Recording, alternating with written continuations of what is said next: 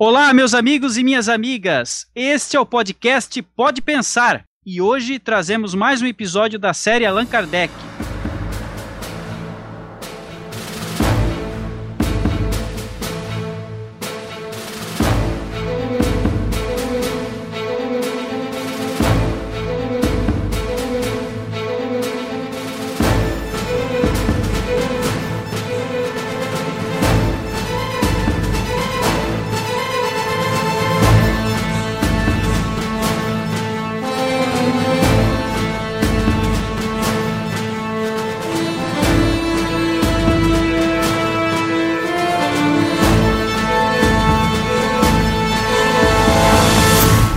Falar sobre a Revista Espírita do ano de 1858, assimilando mais conhecimentos sobre a obra do professor Hippolyte Léon Denisard Rivail, ou Allan Kardec.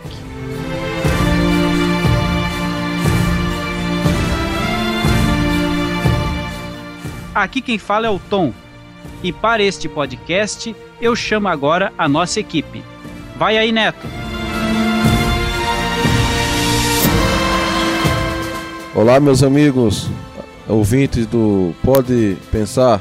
Aqui é o Neto Taperuá, mais uma vez, aqui gravando o podcast para vocês, né? E quero chamar aqui o meu amigo Fábio Damasceno, ele que irá nos trazer a pauta para a gravação de hoje, né? E aí, Fábio, como é que tá a pauta aí? Olá, amigos do Portal Pensar, sejam todos bem-vindos a esse podcast. Que nós possamos aqui trocar experiências, e apresentar algo de útil, de novo, né, para muitos aqueles que ainda não conhecem da obra de Allan Kardec. Nessa série aqui a gente vai também né, tá trazendo a questão da revista Espírita. E aí, Neto, olha, eu vou dizer para você, tá muito interessante. Né? Um breve relato.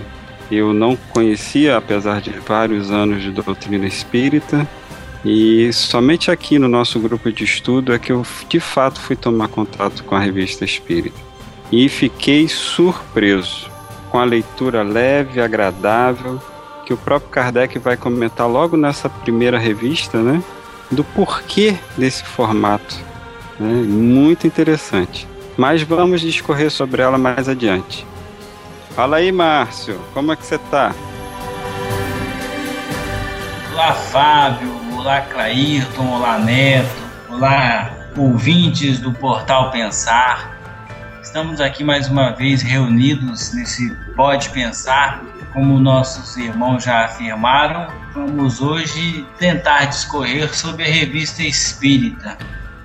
Só para informação dos nossos irmãos que muitas das vezes não têm esse conhecimento, mas as revistas espíritas trazidas pelo nosso querido Allan Kardec, só nas revistas espíritas tem 57% de toda a codificação, ou seja, mais da metade está contida nas revistas. É super interessante, tem conhecimento pra caramba aqui, pessoal.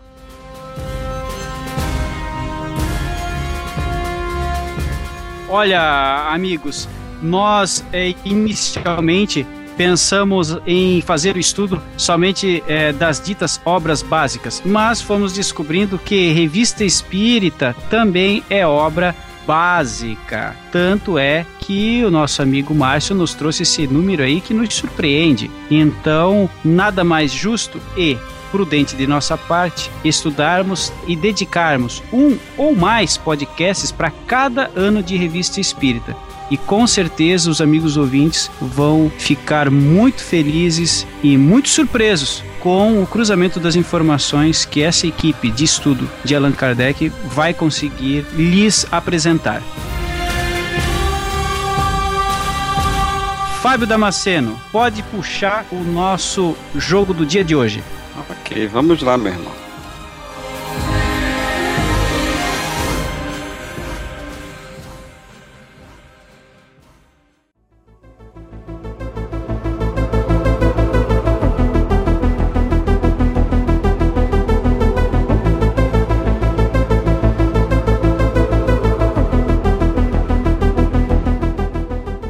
Para início, nós pensamos ser interessante apresentar uma contextualização.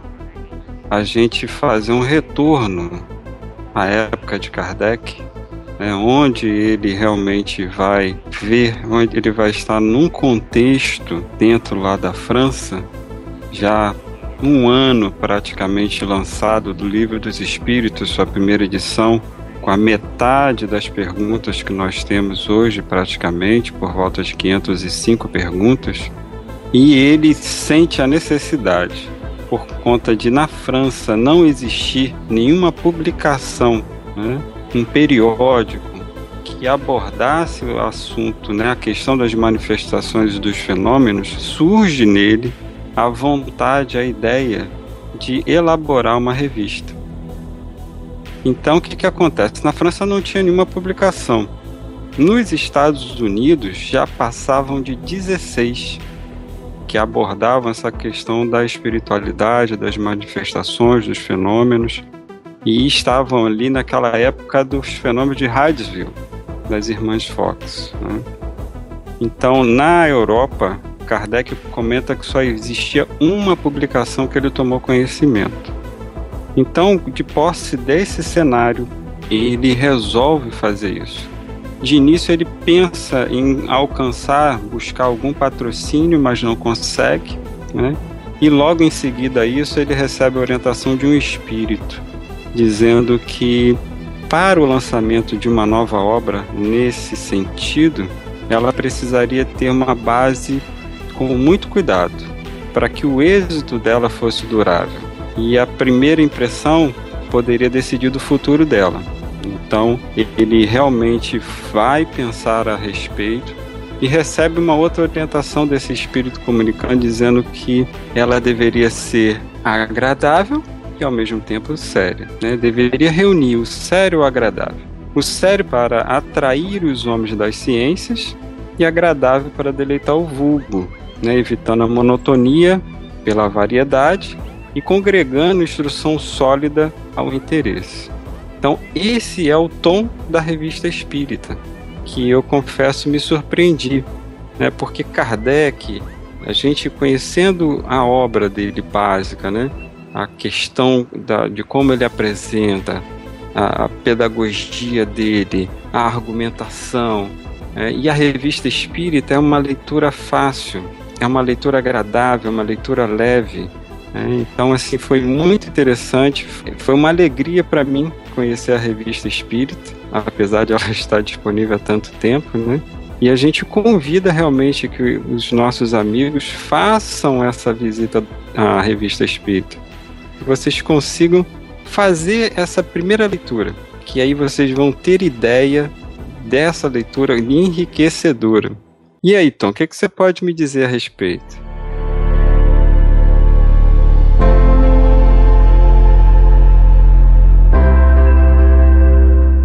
Maravilha, Fábio. Eu gostaria que você tentasse descrever para nós a, a, apresentação da revista Espírita, como é que ela se apresenta, porque ela segue um padrão, não é? Ela deve seguir um padrão tendo em vista a característica muito particular do professor Rivaio é, em, em, ser o autor de inúmeras obras antes de conhecer a manifestação dos espíritos, né? Então deve ter um método que se apresente né, e muito agradável. Eu, particularmente, gosto muito, acho muito fácil a localização dos diversos assuntos e a maneira realmente envolvente que é a revista espírita, não apenas uma mera revista de correspondência, não é verdade, Fábio? Discorra um pouco para nós sobre isso aí.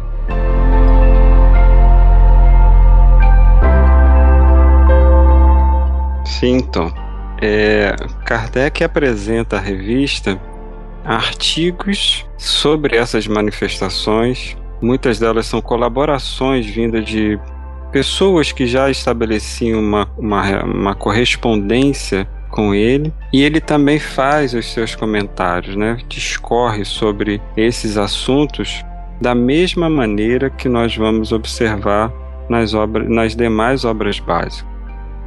Então, a, a leitura, o que nós vamos encontrar de conteúdo na revista Espírita, é isso que você está comentando, né? É, é, um artigo voltado ao público, voltado de uma forma acessível a todas as pessoas, não tem uma questão de rebuscar, né, de, difícil, ela está acessível. Né?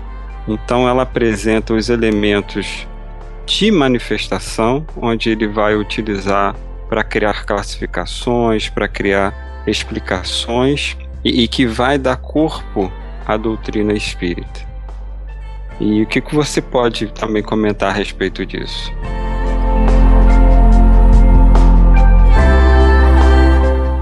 É, eu acho muito bacana que é, aparecem as abreviaturas dos médiums, não é? E também tem um, uma seção da revista que é a comunicação de amigos que partiram para o plano espiritual e, e, ali consta daí sim o, o, nome, né? Ou muitas vezes o parente escreve, escrevia para o pro professor e aí ele publicava aquela comunicação. Então tem essa sessão que torna a revista muito atraente. O que, que você acha, Neto?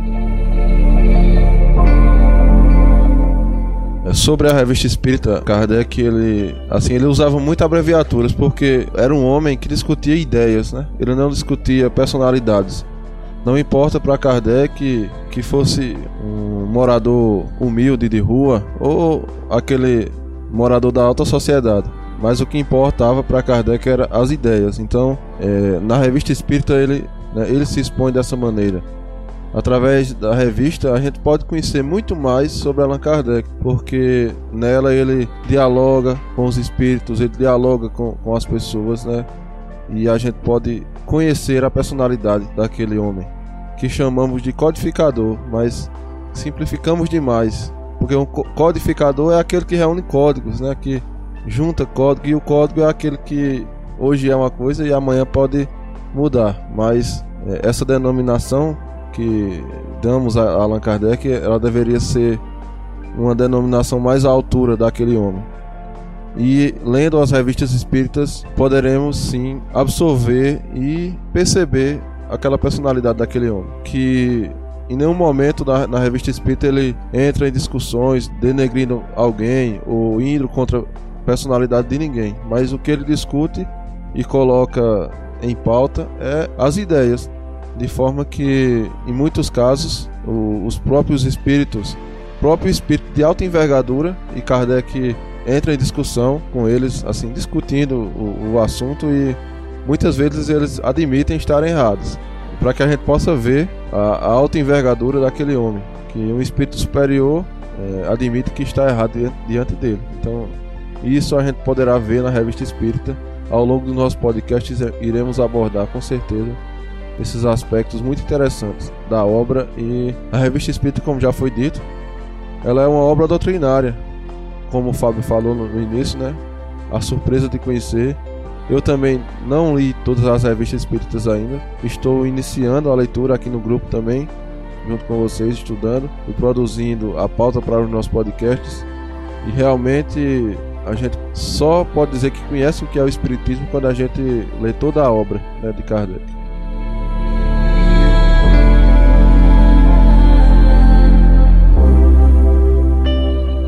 Excelente, Neto. Você tocou num ponto agora que eu acho é muito importante conhecer a personalidade do professor Allan Kardec. E você também colocou uma questão interessante. Eu, particularmente, gosto de chamá-lo de professor. Não gosto da nomenclatura codificador, mantém uma distância desnecessária entre o estudante do Espiritismo e o professor Rivaio, Allan Kardec. E através tanto da revista Espírita, Neto, quanto da obra O que é o Espiritismo, você se aproxima demais. E eu também fiquei muito surpreso. Eu, nem, eu imaginava Kardec austero, sempre sério, mas aí você vê a brandura daquele coração, a maneira serena e sempre muito prudente, coerente de expor as suas ideias. Então você realmente essa aproximação e nós infelizmente nós é, estamos perdendo essa proximidade com Allan Kardec e, e é muito importante que nós nos reaproximemos dos caracteres dele, porque fica mais fácil aí você estuda com carinho, com amor, né? É uma coisa muito que te aproxima. Então fica essa reflexão aí para os estudantes do Espiritismo, né? O Pode Pensar produz podcasts para espíritas e não espíritas, para todas as doutrinas, religiões e bases filosóficas. Esse é o nosso objetivo. Então fica aí uma reflexão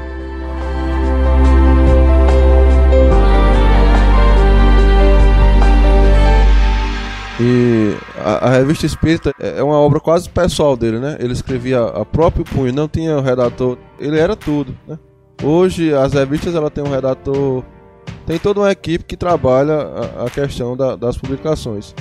E na, nas revistas espíritas ele escrevia de próprio punho, né? Ele que escolhia. Então é, tem muito dele né? naquela obra. E essa denominação de codificador é, é, é como se alguém apenas pegasse coisas que foram descobertas por outros e juntassem num livro. Mas não, Allan Kardec ele participou junto, interagiu e, e, e, e tem muito dele ali na obra, na codificação como chamamos. É outra, outra denominação que usamos para é, os livros espíritas, mas que, ao meu ver, deveria ter uma outra denominação mais à altura da obra, né? O espiritismo ele é de todos, né? E é uma ciência, não é só um código como por exemplo o Código Penal, que amanhã hoje é um e amanhã pode ser outro. Mas o Espiritismo não, está na natureza e, e as verdades ali contidas sempre existirão. Sensacional, concordo plenamente. Fábio, vamos adiante.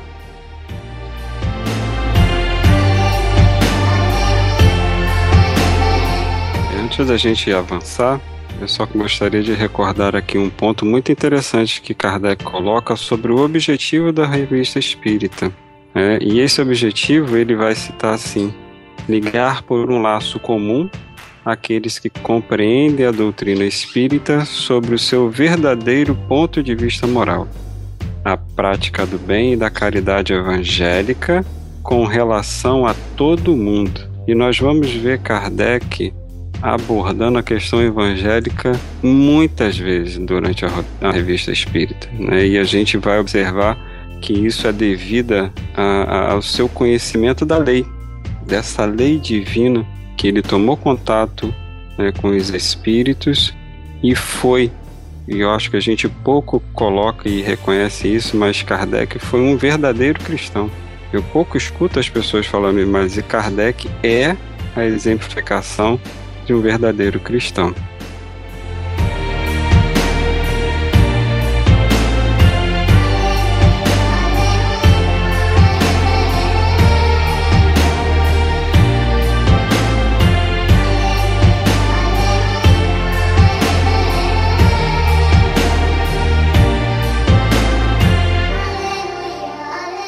Próximo ponto que a gente gostaria de abordar é a questão como o Tom chegou a falar, como é que é que está a apresentação da, da revista Espírito? O que, que nós encontramos nelas? Nós vamos encontrar esse diálogo de Kardec com as pessoas né, que trazem para eles experiências, são relatos, e ele também vai ter a oportunidade de apresentar um estudo sobre isso. Então, por exemplo, nós vamos encontrar dentro da Revista Espírita de 1858 ele comentando sobre a classificação dos espíritos e ressaltando o quanto isso é importante no trato das manifestações. Por quê? Porque conhecendo essa classificação, nós vamos ter maior facilidade de avaliar e tentar identificar a questão moral do espírito.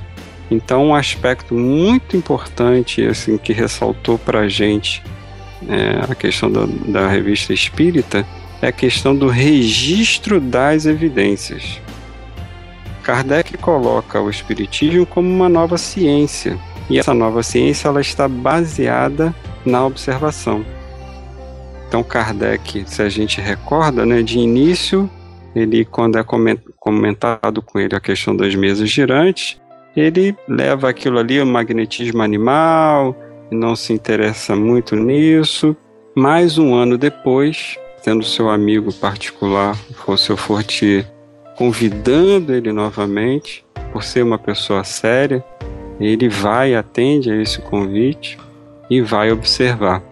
E a gente poderia comentar assim: como uma mesa responde? Como pode uma mesa efetuar uma resposta inteligente? Então, outro elemento forte da revista espírita é justamente esse registro de evidências selecionadas por Kardec, previamente avaliadas por ele, e nós vamos ver comentários dele falando que alguns chegam a ser registrados no departamento de polícia. Então, assim, a gente vai ter bastante surpresa nesse sentido, não é, Tom? Concordo. É, inclusive, eu gostaria de, de ressaltar aqui que é, também achei muito curioso esses eventos que foram registrados na, na polícia. Né? Até pouco tempo atrás, aqui no Sul, nós tivemos também um, um registro desse e a polícia também foi ao local.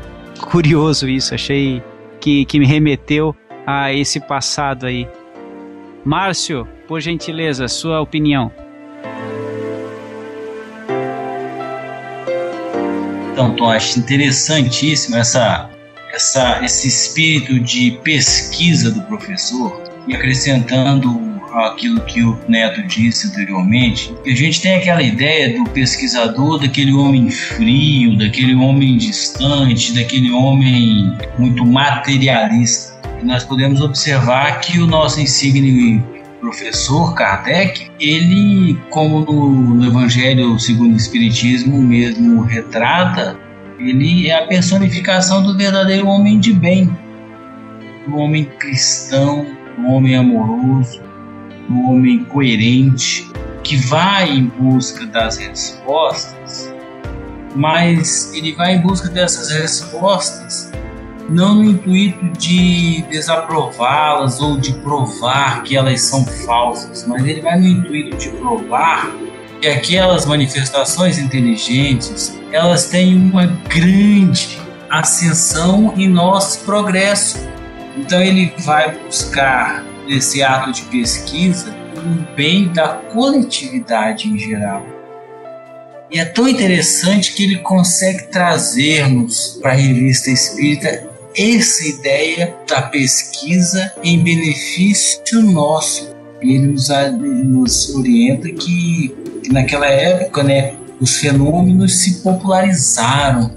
Então começou a se tornar farto de fenômenos para todos os cantos. E ele simplesmente, pela simples razão de que estava ao alcance de todos aqueles fenômenos, que todos teriam acesso nesses fenômenos se soubéssemos utilizar em benefício próprio, seria de grande proveito, como hoje podemos constatar que ele tem essa, essa importância. Tanto tem que você deixou muito bem esclarecido anteriormente que esses podcasts, esses podcasts nos quais nós estamos é, produzindo, ele não está direcionado para nenhum círculo religioso, mas que todos os nossos irmãos de todas as doutrinas podem e devem, e devem ter acesso, que é de grande enriquecimento.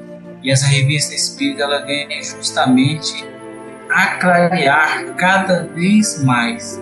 O Fabinho está com tesouro nas mãos e a gente só tende a aprender com essa revista.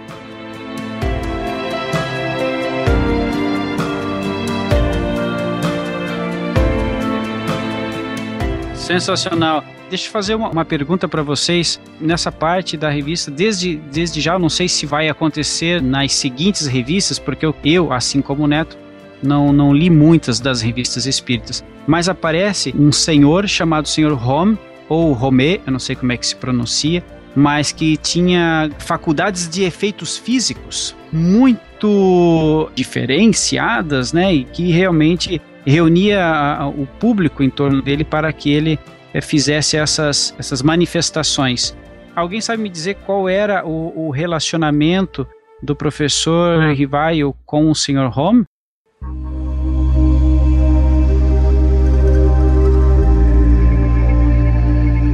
Eu posso falar um pouquinho.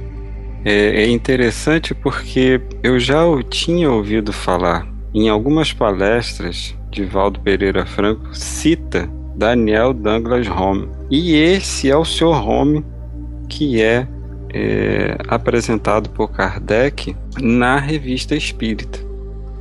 Fato relevante nós considerarmos o seguinte: Kardec, em alguns pontos, ele vai colocar que as testemunhas que participavam das reuniões eram pessoas ilibadas, reconhecidas na sociedade e que por isso davam um caráter de seriedade para aquele fenômeno. Pessoas que tinham voz junto à sociedade para poder atestar que ali não estava sendo uma reunião de charlatanismo, de enganação. E o Sr. Home, ele é uma figura é, que se destaca. Como Kardec observava essas questões? É, Kardec vai colocar na revista Espírita que a questão da pessoa que estava ali envolvida com a manifestação, o seu desinteresse, uma postura desinteressada quanto às consequências na sua participação, era a resposta peremptória aos seus detratores. Ou seja, aqueles que queriam questionar ou que diziam que ali havia um interesse escuso ou uma segunda intenção, Kardec apresentava justamente o oposto. Estas pessoas que participavam destas reuniões, e aí ele ressalta a figura do Sr. Home, não tinha, não demonstrava qualquer interesse em relação a finanças, a reconhecimento como pessoa, ele se colocava à disposição para ser esse elemento contribuinte das, dos estudos das manifestações. E ele chega, Kardec, a colocar que o seu Home para a França, para a França. Você veja, a gente observe como Kardec coloca a questão do seu home. Para a França, ele seria um grande lance. É o termo que Kardec coloca, por quê? Porque lançou sementes que iriam frutificar em relação à possibilidade de outros médios, ou seja, é, Kardec enaltece, né, reconhece no seu home uma pessoa ali, um ser que foi fundamental para a França porque ele deu base. Né? Ele foi um elemento que contribuiu muito para a questão da observação dos fenômenos. Né? E essa, essas manifestações com o Sr. Home, a gente também vai encontrar Kardec. Kardec faz vários artigos sobre essas reuniões onde Sr. Home participava. Muito interessante isso que você nos traz, Fábio, porque vamos lembrar que naquela época, né, 1858, não havia um meio que você fosse aparecer depois, como rádio, TV, internet, que você fosse aparecer né, na mídia e conseguisse tornar isso de alguma maneira né, um retorno financeiro para você. Não, você ficava ali naquela comunidade, o máximo que você poderia fazer é lotar um teatro mas gostaria de lembrar aos nossos amigos que o professor Rivail, ele foi contador em casas de teatro. Então ele, como um, era um homem muito curioso, né, ele sabia todas as artimanhas, ah, os truques que existiam por trás é, dos, do, dos bastidores. E facilmente os, os charlatães eles eram derrubados, eles eram desmascarados. Então tem essa situação aí. Então, a maneira realmente desinteressada com que este médium, que nós chamamos assim, médium, né, sensitivo, não é, é um médium, porque ele tinha faculdades de efeitos físicos, ele se pronunciava e não havia realmente nenhum é, ganho, nem material e nem de fama e o professor Allan Kardec, isso era uma coisa que ele levava muito em conta antes de mais nada, né? E a atenção do professor não se voltava a qualquer, qualquer aspecto. Tinha que ter uma constância, tinha que ter um, uma característica de serviço ao próximo. E aí sim a atenção dele se voltava.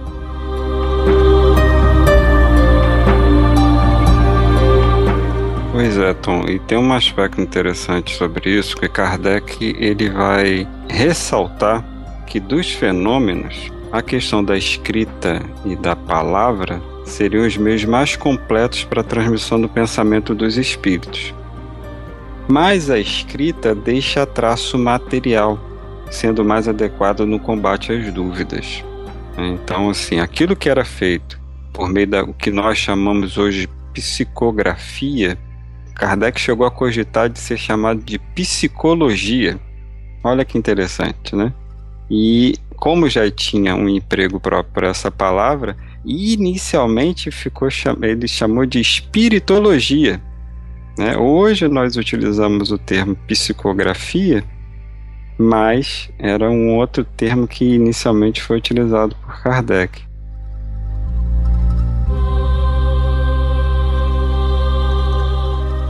Só para deixar o ouvinte aí com curiosidade para ler a Revista Espírita de 1858, existem vários casos do Sr. Home.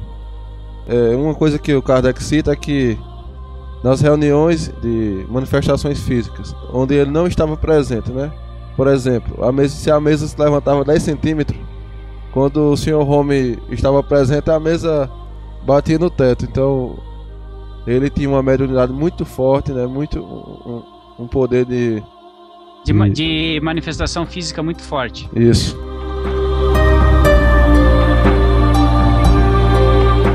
A gente tem que lembrar que nesta época não tinha fotografia. Confere aí quem é estudante de história. Então não temos fotografia, não tem áudio, não tinha um fonógrafo. Então a gente tem que confiar no relato dessas pessoas ilibadas e da autoridade que o professor Rivaio tinha na sociedade parisiense. Não é verdade? É, é assim, eu achei um, um pedaço aqui que é do relato que Kardec faz. Então, Fábio, um breve relato aí de uma dos acontecimentos com o Sr. Home.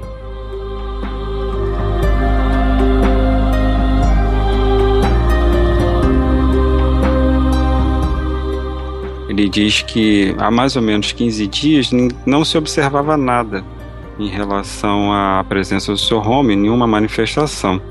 Quando de repente almoçando em casa de um de seus amigos, mais ou menos uma duas ou três pessoas de seu conhecimento, eles reparam em golpes nas paredes, nos móveis e nos tetos. Aí eles se voltam para o Sr. Home. Nesse momento, o Sr. Home estava sentado num canapé com um amigo. Canapé é aquela mesinha né, de três, três pontas.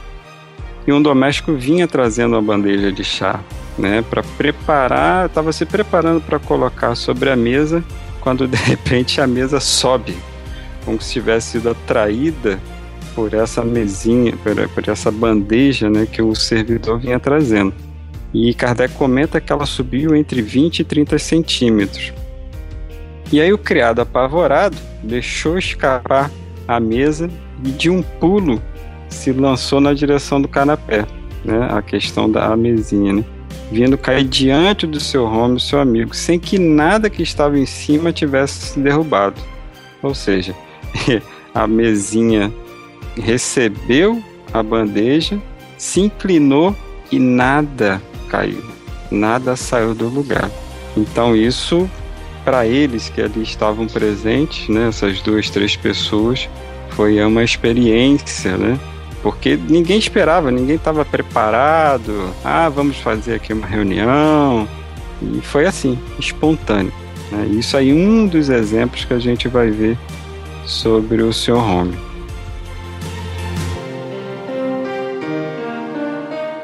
Ô Fábio, só pra falar assim, né, pro ouvinte. Nós somos espíritas, né? isso pra nós é normal, né? A gente não se assombra, não fica com medo dessas manifestações. A gente entende o que é que se passa, né? São efeitos físicos, né? Efeitos através da mediunidade que a espiritualidade faz. Mas para muita gente que não é espírita, né? Um assunto desse já gera medo, já gera a pessoa já fica é, encabulada, já pede para mudar de assunto, né? E, isso Kardec faz com muita, com muita qualidade, né? Posso dizer assim. O, o, estudo, o conhecimento espírita, ele nos abre a mente, nos mostra essas manifestações físicas para termos uma outra visão, né? Para estudarmos a causa disso, né? E não ficarmos com medo de, de, disso ser demoníaco ou alguma coisa desse tipo. Temos que encarar com a verdadeira naturalidade, né? Porque é algo natural. É como você falou, somos espíritos, né? Em essência acreditamos nisso, como nos apresenta a doutrina espírita. E a doutrina vem justamente para esclarecer, né?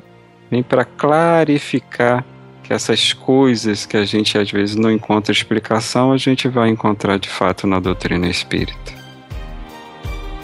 E era um homem de muita coragem, né? Para a época, para estar tá encarando isso aí frente a frente.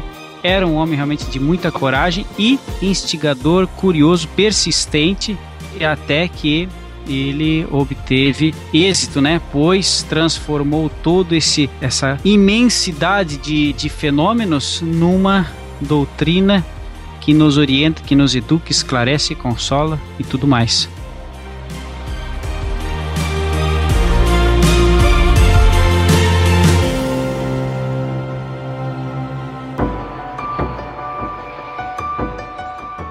E Tom, assim, ainda sobre essa questão, um pontinho fundamental que Kardec ressalta, né, já que a gente está falando da, do registro de evidências.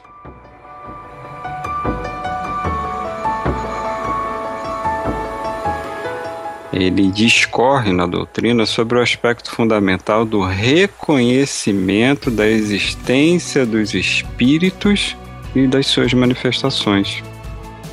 Por que, que a gente faz o registro? Por que, que ele observa e relata? É justamente para poder ter, entre aspas, né, se a gente pode dizer assim, a prova material da existência desses espíritos, né, que são a causa das manifestações e não um fluido magnético animal como até se cogitava na época, né? E fato interessante que a gente ainda vai abordar aqui, a questão do magnetismo que era muito estudado lá, né? E Kardec, ao que se sabe, era um conhecedor dessa matéria.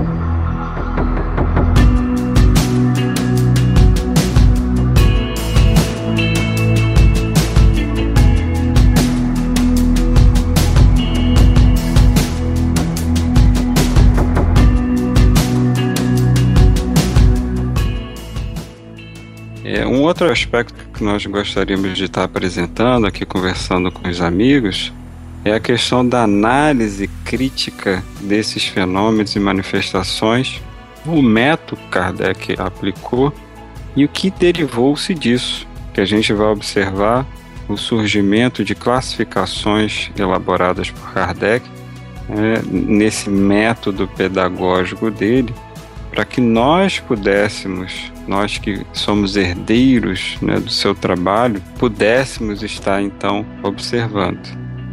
Então ele coloca, Kardec defende a qualificação de ciência do Espiritismo com base nessas numerosas observações que ele realizou, né? E também dessas comunicações que foram sendo recebidas ao longo dessa relação.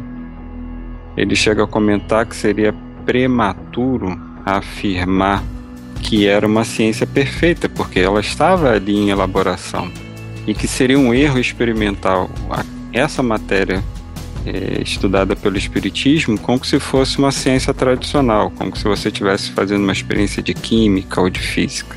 E que as ciências se dão de forma natural. Então ele coloca isso né, também, que eu acho muito interessante, que ele está colocando ali que é um, é um surgimento, um crescimento, uma elaboração. Nós vamos encontrar em Kardec a questão de que a doutrina né, jamais seria defasada porque ela iria incorporar em si aquilo que a ciência pudesse comprovar. Então ela sempre estaria atual porque ela não estaria fechada no seu, na sua definição. Ele fala isso, é muito interessante, a gente talvez se esqueça mas ele fala que a doutrina espírita não é a última palavra, nós vamos encontrar isso lá na introdução do Livro dos Espíritos, mas talvez a gente tenha perdido essa noção e vejamos aí hoje em dia um movimento de repente que tolhe a gente, que impede a gente de olhar para o lado e ver verdades né, que poderiam estar sendo consideradas no meio espírita, né, dentro da, do contexto espírita, e não estão sendo considerados.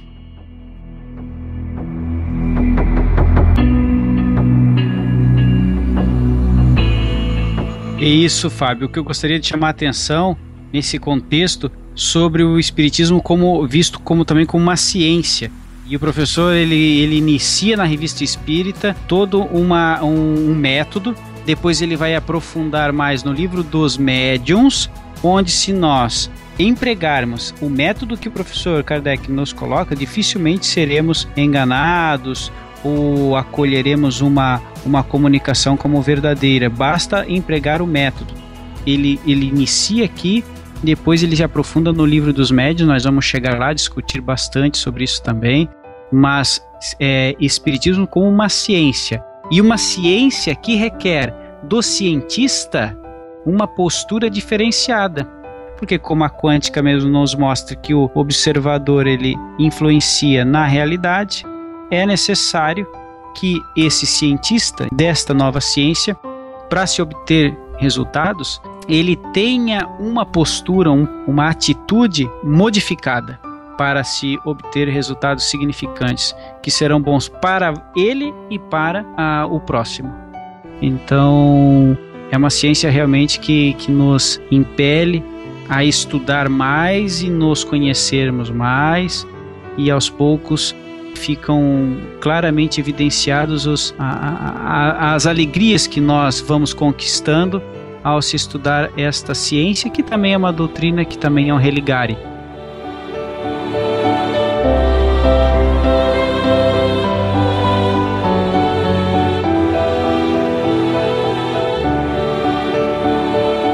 Interessante, né, que ele fala que a, a revista Espírita é o laboratório né, da doutrina espírita.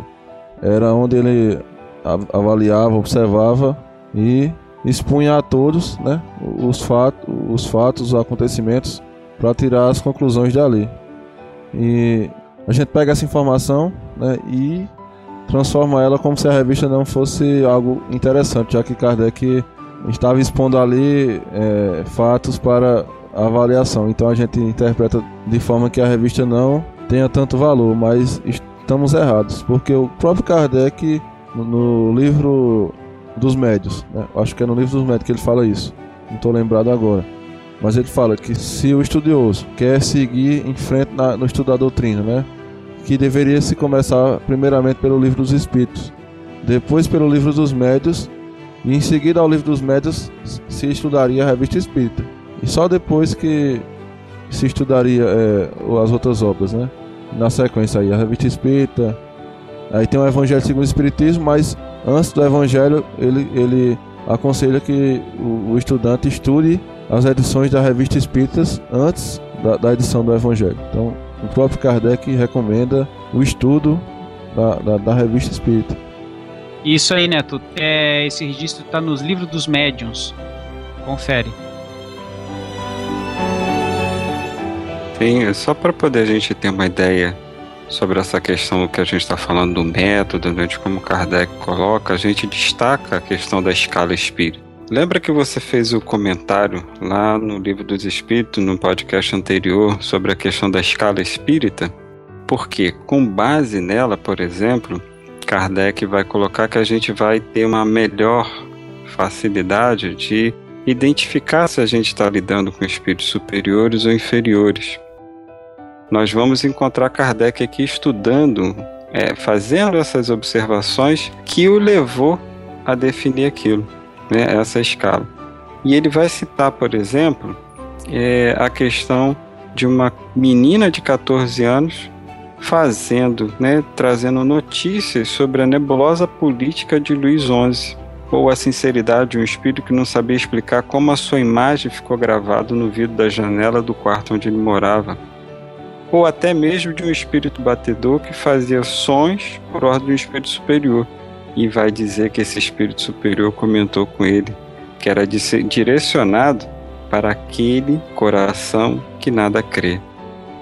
Então nós vamos ver essa aplicação, é, aquilo que Kardec apresenta lá, já como resumo, como uma questão de definição de um sistema, de um método, nós vamos ver na revista espírita a base, o laboratório, né, como o Neto comentou. E vai falar ainda um pouquinho sobre, ainda nesse ponto, que estas observações vão dar da questão da prova da imortalidade da alma e a sua condição pós também, porque ele também vai observar esses caracteres da consequência dos espíritos, das escolhas dos espíritos, né? Em relação à sua condição pós-morte o corpo físico, que ele vai tão bem abordar também lá na questão do livro do céu e inferno. Excelente, Fábio. Muito interessante suas colocações aí.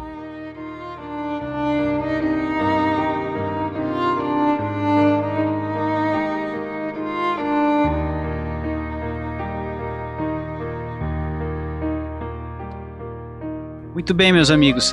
Nesse podcast, eu gostaria de abordar agora com os nossos participantes um tema muito interessante. Todos, todos, sem exceção, estão muito interessados neste tema, que se chama magnetismo.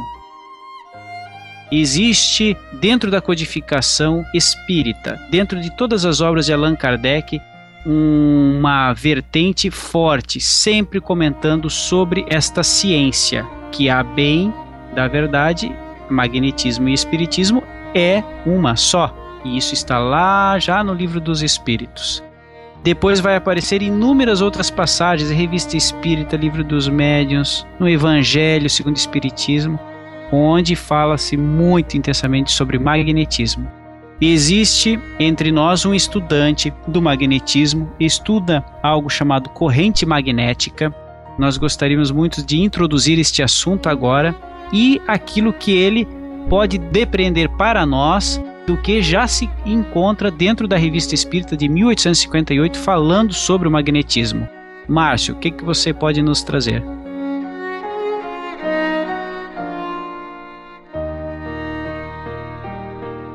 Então, Tom, super interessante que nesse momento o nosso insigne professor Kardec ele é categórico ele, como experimentador e estudioso do magnetismo por mais de 35 anos, ele nos afirma, interessantíssimo, ele nos afirma que o magnetismo preparou o caminho do espiritismo.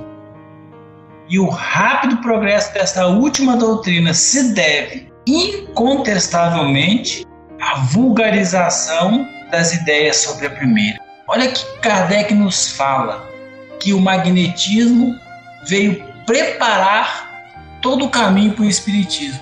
E aí a gente começa a observar o próprio codificador, através de suas pesquisas, através das orientações espirituais, ele remonta, inclusive, a passagem do Cristo entre nós.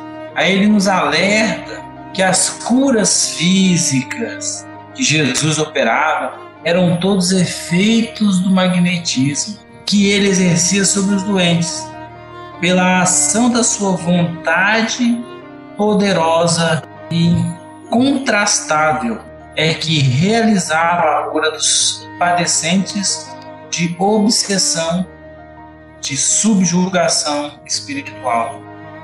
E ele vem nos relatando essa evolução do magnetismo de uma forma muito clara, em que em determinado momento a gente não entende por quê, muitos dos nossos irmãos se perderam, muitos dos irmãos nossos deixaram de, de estudar e fazer com que continuasse caminhando juntos magnetismo e espiritismo. Mas o próprio professor nos afirma que o, o espiritismo ele depende única e exclusivamente do magnetismo. Foi ele que preparou o caminho. Isso é maravilhoso e interessante que nós observamos o codificador expressar a sua opinião sobre os magnetizadores, sobre aqueles que o antecederam. Como ele afirma anteriormente que o magnetismo preparou o caminho do espiritismo, ele não poderia ir contra aqueles que se debruçaram por anos a fio estudando, experimentando cientificamente os poderes do magnetismo, ou as ações do magnetismo. Então ele falava assim, ó, qualquer que seja a opinião dos contemporâneos, a posteridade far-lhe-ás justiça. Ela colocará os nomes do barão do poder, diretor, diretor do jornal do magnetismo, ao lado dos seus ilustres predecessores, o Marquês de Pusseguir e o sábio Deleuze. Olha aqui que Kardec fala aqui sobre esses magnetizadores. Ele nos fala que a posteridade, eis que nós, hoje, estudiosos da doutrina espírita, vamos descobrindo esses nomes de poder, de prosseguir, do Deleuze, e vamos, nós hoje, dando, dando o verdadeiro valor que esses espíritos de escola merecem. E uma coisa que me chama a atenção demais é quando ele se refere a Deleuze. Professor Kardec refere-se a Deleuze como o sábio Deleuze. O professor referir-se a uma pessoa, no caso como Deleuze, como sábio, é porque realmente esse espírito era de uma envergadura fenomenal. E ele ainda afirma: graças aos seus perseverantes esforços, o magnetismo popularizado fincou o pé na ciência oficial, onde dele já se fala aos cochichos. Isso está nessa revista de 1858. O que, que você acha disso? O que, que você pode acrescentar, meu irmãozinho Neto?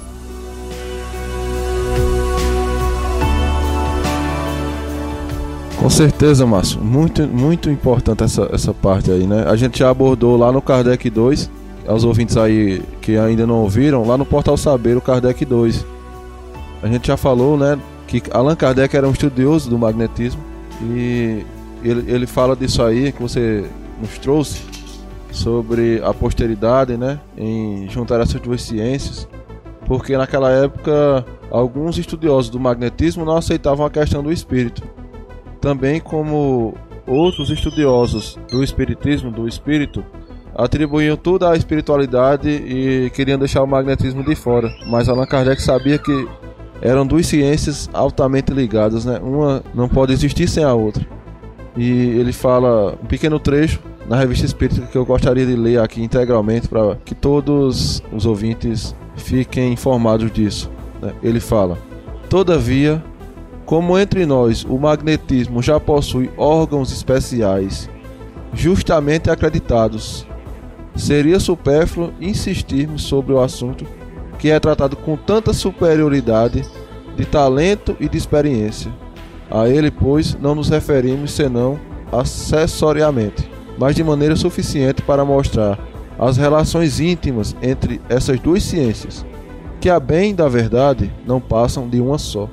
Então, olha que, que, olha que texto interessante que o Kardec coloca, né? Essas duas ciências não passam de uma só. E que ele não iria tratar do magnetismo porque é, as obras que já os estudiosos do magnetismo já traziam, né, aspectos, né, os, os estudos, é, as informações acreditadas, credenciadas, né? Quer dizer, com alto valor. Então, o que, é que cabe a nós hoje? Irmos resgatar essas obras, buscarmos esses estudiosos e juntarmos essas duas ciências. A posterioridade somos nós hoje, né, que já estamos vendo essas duas ciências como uma só. Então, estamos vivendo isso que Kardec nos propôs aí há 150 anos atrás, né? Somos esses irmãos que iremos estudar essas duas ciências e com certeza quão belo trabalho nós faremos, né? E eu gostaria que o Fábio trouxesse também a sua contribuição. O que, é que você acha, Fábio, desse assunto aí? Depois que você e o Márcio comentaram, né? Eu recordei, na verdade, eu só quero lembrar aqui de uma outra frase que Kardec também deixa registrado lá a respeito disso.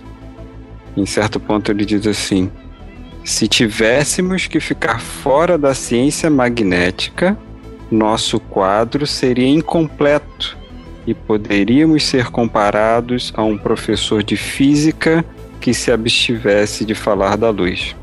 E ele fala, né, ele traça essa relação que como você já citou, ele fala assim, a relação é tão íntima entre elas que a bem da verdade não passam de uma.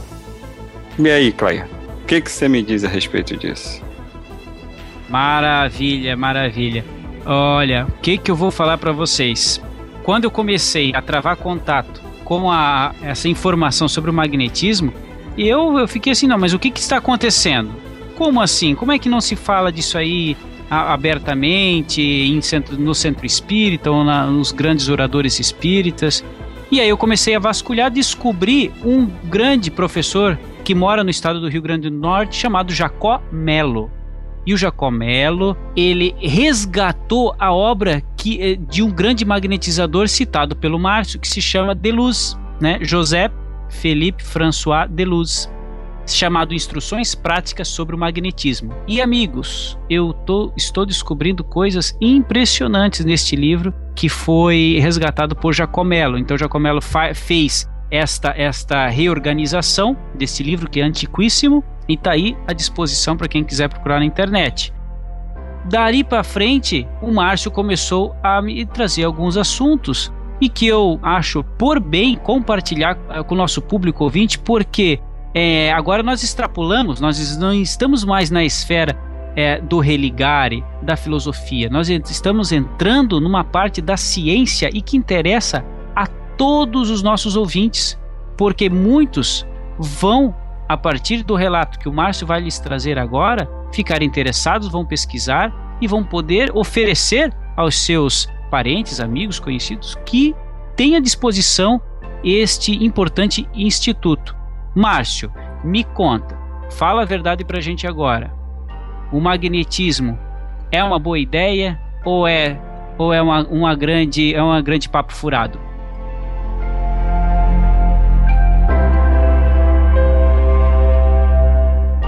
Então, Clairton, chegou no momento em que nós, humildemente, nos propomos a estudar essa ciência que o Neto deixou muito bem explicado aqui, ó, que o professor Kardec já falava que elas não podem andar separadamente, que uma depende da outra.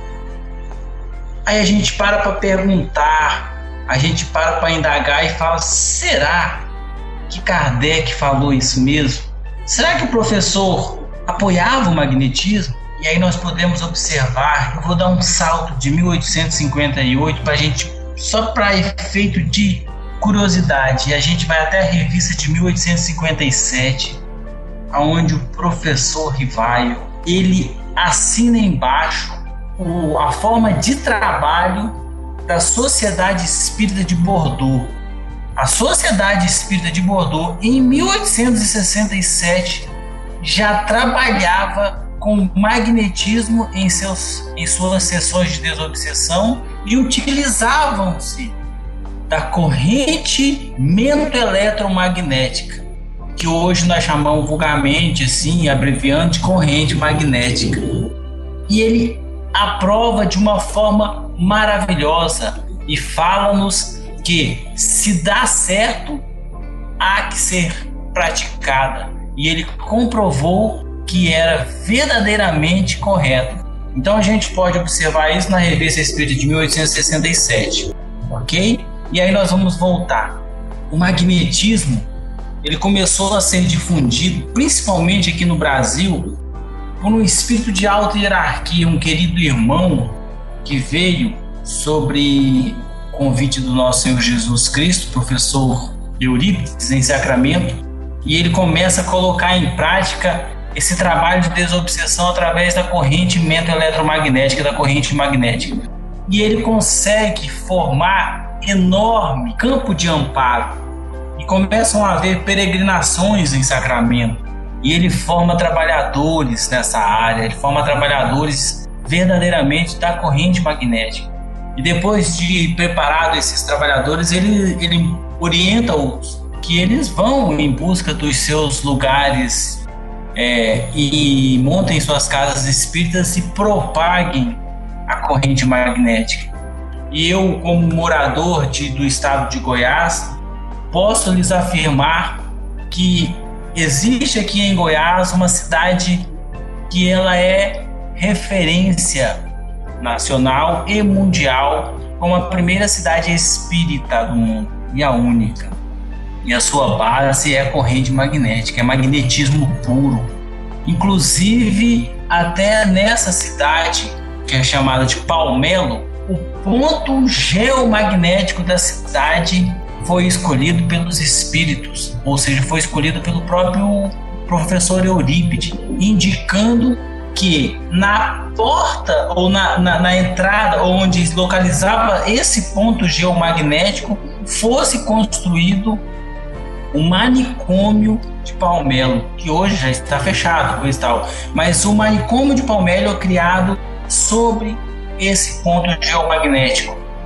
E é fenomenal, porque os resultados desse magnetismo da Terra associado ao magnetismo animal e todo esse trabalho que Kardec nos recomendava foi ponto crucial da cidade de Palmelo, onde hoje nós podemos vislumbrar um trabalho maravilhoso de corrente magnética, com mais de 350 médiums trabalhando diariamente, diariamente por 365 dias no ano e eu tive a oportunidade bendita de acompanhar esse trabalho e principalmente participar de uma corrente magnética em Palmelo. São coisas indescritíveis, meus irmãos. E diante desse, desse trabalho de magnetismo, nós desenvolvemos esse livro, Tom, no qual eu recomendei a você e você recebeu, que é a corrente magnética, o magnetismo aplicado à obsessão, que foi desenvolvido por nós, pela nossa equipe, a equipe Maria de Nazaré, a equipe Alta de Souza, e é um trabalho que todas as nossas casas espíritas fazem, praticam e aplicam, e é fenomenal. Porque já nos afirmam os espíritos amigos que a obsessão, em determinado momento, na, na, agora, ele já virou uma pandemia. E para ser tratado, há que ser tratado por uma desobsessão coletiva. E esse trabalho do magnetismo, da corrente magnética, ele trabalha, faz o trabalho de desobsessão coletiva, ou seja, ele trata milhares, ele trata uma grande quantidade de espíritos. Então, Márcio, o que o Márcio tá, está nos trazendo é que existe uma técnica chamada corrente magnética, que ela é muito bem desenvolvida na cidade de Palmelo, Goiás, né? Esta cidade que baseia-se muito nos trabalhos iniciados por um grande nome, né, da, não só do espiritismo, mas também da área da educação, que pouca gente conhece, chamado Eurípides Barçanufo, né? Eurípides Barçanufo, que trabalhava com esta técnica da corrente magnética e que deixou de herança aos habitantes de Palmelo e que tem um centro espírita lá que trabalha com esta técnica e que nós podemos constatar, o Márcio está aqui nos trazendo, que constatou resultados significativos, muito positivos não é mesmo? Através desta técnica que está amplamente descrita e muito bem organizada num livro chamado também Corrente Magnética: O Magnetismo Aplicado à Desobsessão, da editora Alta de Souza. Está disponível esse livro, muito bem organizado, como eu falei aqui. Então, Márcio, é, você está nos trazendo algo muitíssimo interessante, viu? Muitíssimo interessante e que tem toda esta parte aí que você vai nos trazer agora da sua experiência particular, mas que realmente é uma base científica para que nós possamos, é, agora já uma pergunta, que nós possamos utilizar aí é, independente da posição é, da posição geográfica, porque você nos trouxe uma informação aí, mas será que eu poderia implantar isso, aí, isso aqui no Rio Grande do Sul? O que, que você acha, Márcio?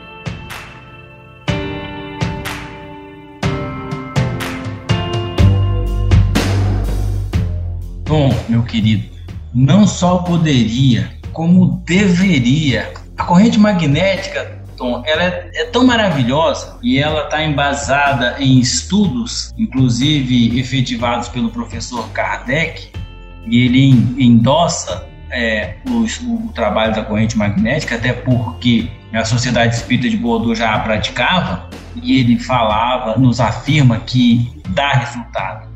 É verdadeiro e então ele assinava embaixo. Agora você imagina, meu irmão, queridos ouvintes, cada casa espírita no Brasil, não posso deter em números, mas milhares, de casas espíritas, trabalhando com a desobsessão por corrente magnética. E cada corrente magnética auxiliando milhares de espíritos. A gente tem uma pequena ideia da amplidão, da amplidão desse trabalho. Envolveria não só o nosso país, mas o orbe. Aceleraria muito mais o tratamento desses irmãos encarnados e desencarnados, porque a corrente magnética ela não só pode, como ela deve ser trabalhada para os nossos irmãos encarnados e desencarnados. Isso é fenomenal. Então, o que, que acontece? Nós podemos ver que no livro do, do, nosso querido Chico Xavier, que veio pela pena do nosso Chico Xavier, onde André Luiz nos traz aquele livro chamado Missionários da Luz, ele nos relata um trabalho de corrente magnética em uma casa espírita ele nos relata o que ele vê como espírito. Esse trabalho é fenomenal, uma obra maravilhosa, consequentemente endossada pelo nosso querido Emmanuel. O trabalho da corrente magnética ela tem efeitos tão grandiosos que eu já pude é, participar, presenciar trabalhos maravilhosos de corrente magnética, onde determinada vez em nossa casa espírita preparando-nos para um, um encontro onde nós faríamos uma peça teatral. Voltar... Márcio, Márcio. Oi, oi, oi. Só um pouquinho. O, agora é o seguinte, nós vamos encerrar o nosso podcast, tá? Porque este assunto, ele merece um podcast só para ele. Só falando de magnetismo, corrente magnética e essa sua história que você ia falar agora, os nossos ouvintes vão vão ouvir no próximo podcast. Vão ouvir no próximo podcast porque nós vamos pesquisar mais sobre o magnetismo e trazer mais elementos. Vamos pesquisar e trazer mais esse pão quentinho aí para os ouvintes do Pode Pensar. Combinado, Márcio? Combinado, Tom. Combinado. Vamos rechear esse podcast de informações e vamos elucidar através dos acontecidos, das experiências que nós obtivemos com a corrente magnética. Então fica assim. Maravilha. Eu agradeço a todos aí a presença, né, os nossos amigos, Márcio, Neto, Fábio. Agradeço ao público ouvinte do Pode Pensar. Continue conosco, acesse nosso canal, mande nos seus e-mails, que será uma grande alegria para nós estar nos comunicando com todos vocês. Fiquem com Deus. Até o próximo episódio.